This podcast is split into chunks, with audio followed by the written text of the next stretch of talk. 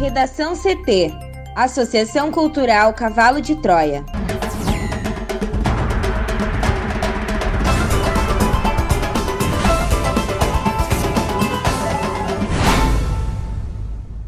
Agora, no Redação CT.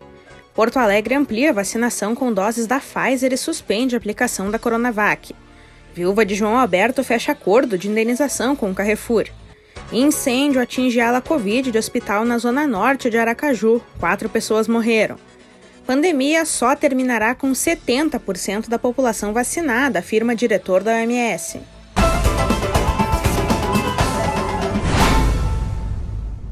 Eu sou a jornalista Amanda Hammermiller, este é o Redação CT da Associação Cultural Cavalo de Troia.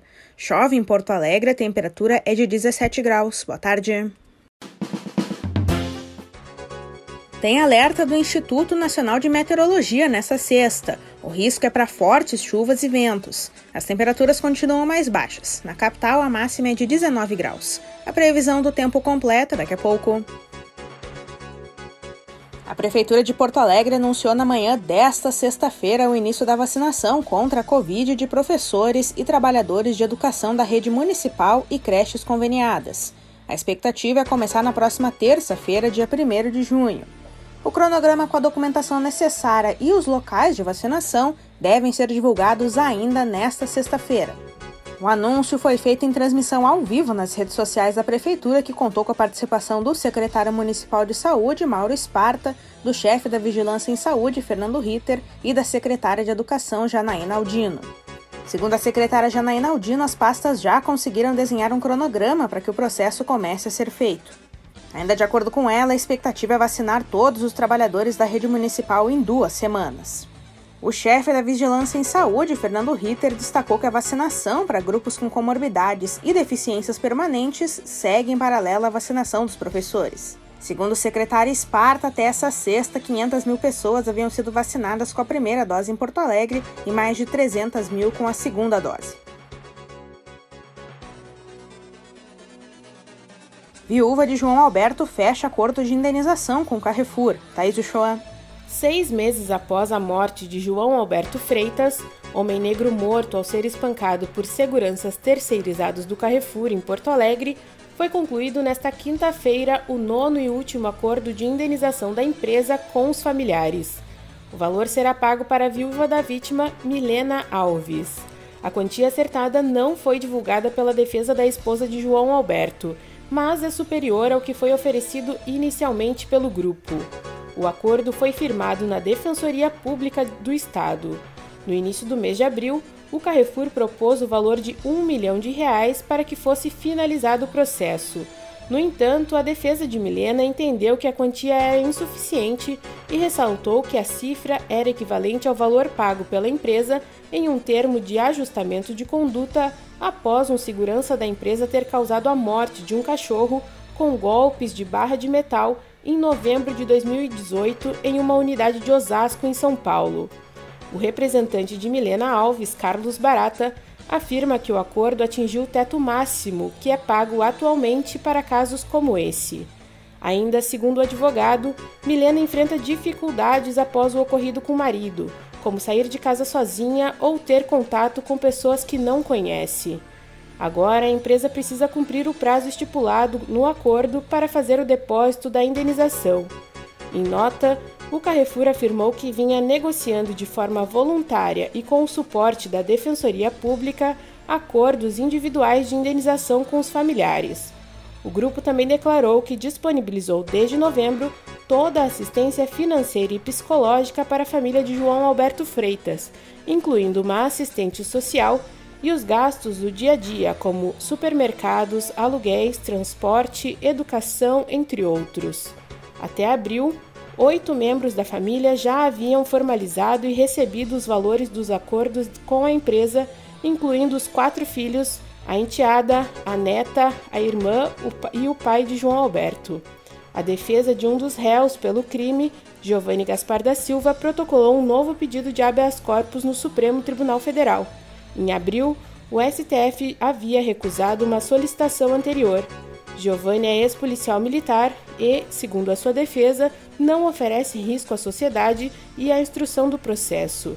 Ele está preso desde o dia do crime, assim como Magno Braz Borges, segurança da empresa Vector. Ainda respondem na justiça Adriana Alves Dutra, funcionária do Carrefour que tentou impedir a gravação e tinha, segundo a polícia, comando sobre os demais funcionários.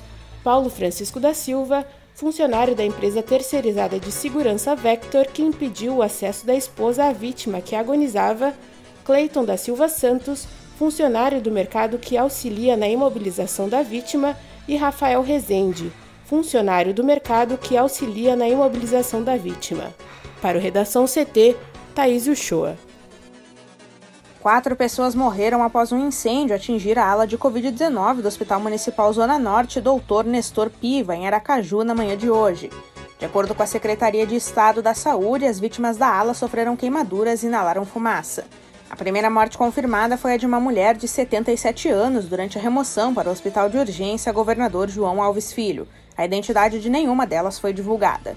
Segundo informações da Secretaria Municipal de Saúde, cerca de 60 pacientes estavam na unidade de saúde atingida pelas chamas. Desses, 35 foram transferidos para os hospitais da Polícia Militar, Santa Isabel, Senhor dos Passos, Primavera, Apivida, Fernando Franco e leitos do CAPES Jael Patrício, além do Hospital de Urgência. Inicialmente, a Secretaria Municipal de Saúde divulgou a informação de que 50 pacientes haviam sido transferidos. De acordo com o Corpo de Bombeiros, as chamas foram controladas rapidamente. A suspeita é de que o fogo tenha iniciado no ar-condicionado do setor que atende pacientes de Covid-19. Cerca de 20 bombeiros atuaram no combate. Uma força-tarefa de equipes de saúde foi montada do lado de fora do hospital para atender as vítimas. Além dos pacientes, funcionários da unidade e acompanhantes inalaram fumaça e passaram mal. Veículos terceirizados e ambulâncias do SAMU levaram cilindros de oxigênio para o atendimento das vítimas. A ocorrência foi acompanhada pela Defesa Civil, pela Polícia Rodoviária Federal e pelo prefeito da capital, Edivaldo Nogueira, do PDT. A área onde ocorreu o incêndio está isolada e o espaço não atingido será equipado para atendimento ao público. A secretaria informou estar tentando encontrar uma unidade de atendimento para substituir os leitores do Nestor Piva e garantir assistência aos demais pacientes. A pediatria do Hospital Fernando Franco, no bairro Augusto Franco, na Zona Sul, foi adaptada para atendimento clínico. A Secretaria Municipal de Saúde ressaltou que os atendimentos pediátricos nesta unidade continuam ocorrendo.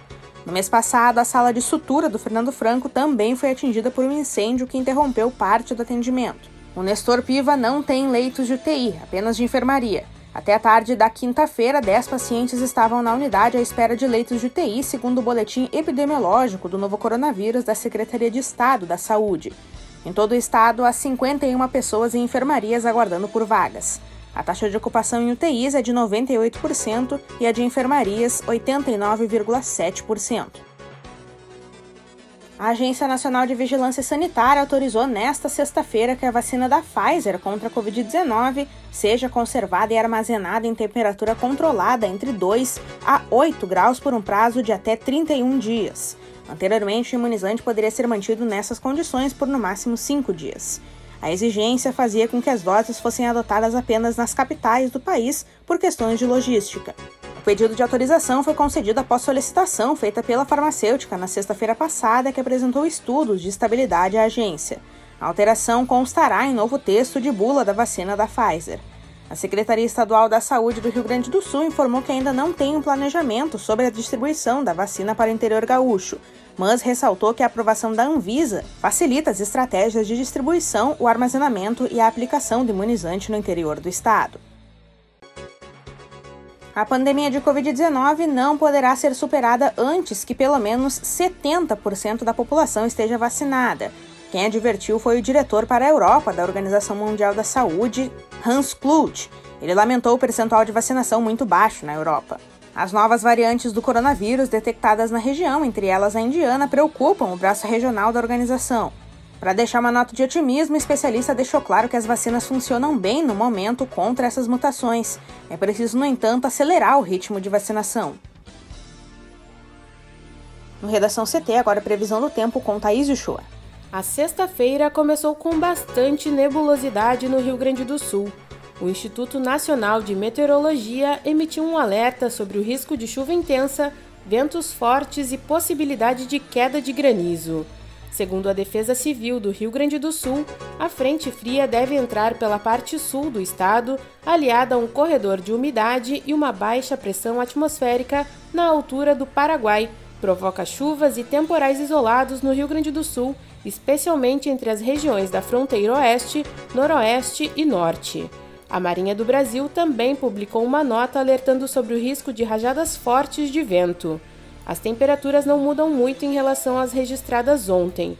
O frio ainda marca presença. Em Porto Alegre, a variação térmica fica entre 12 e 19 graus. Redação CT. Apresentação Amanda Hammermiller. Colaboração Thaís Uchoa. Uma produção da Associação Cultural Cavalo de Troia com apoio da Fundação Lauro Campos e Marielle Franco. Próxima edição na segunda-feira. Boa tarde.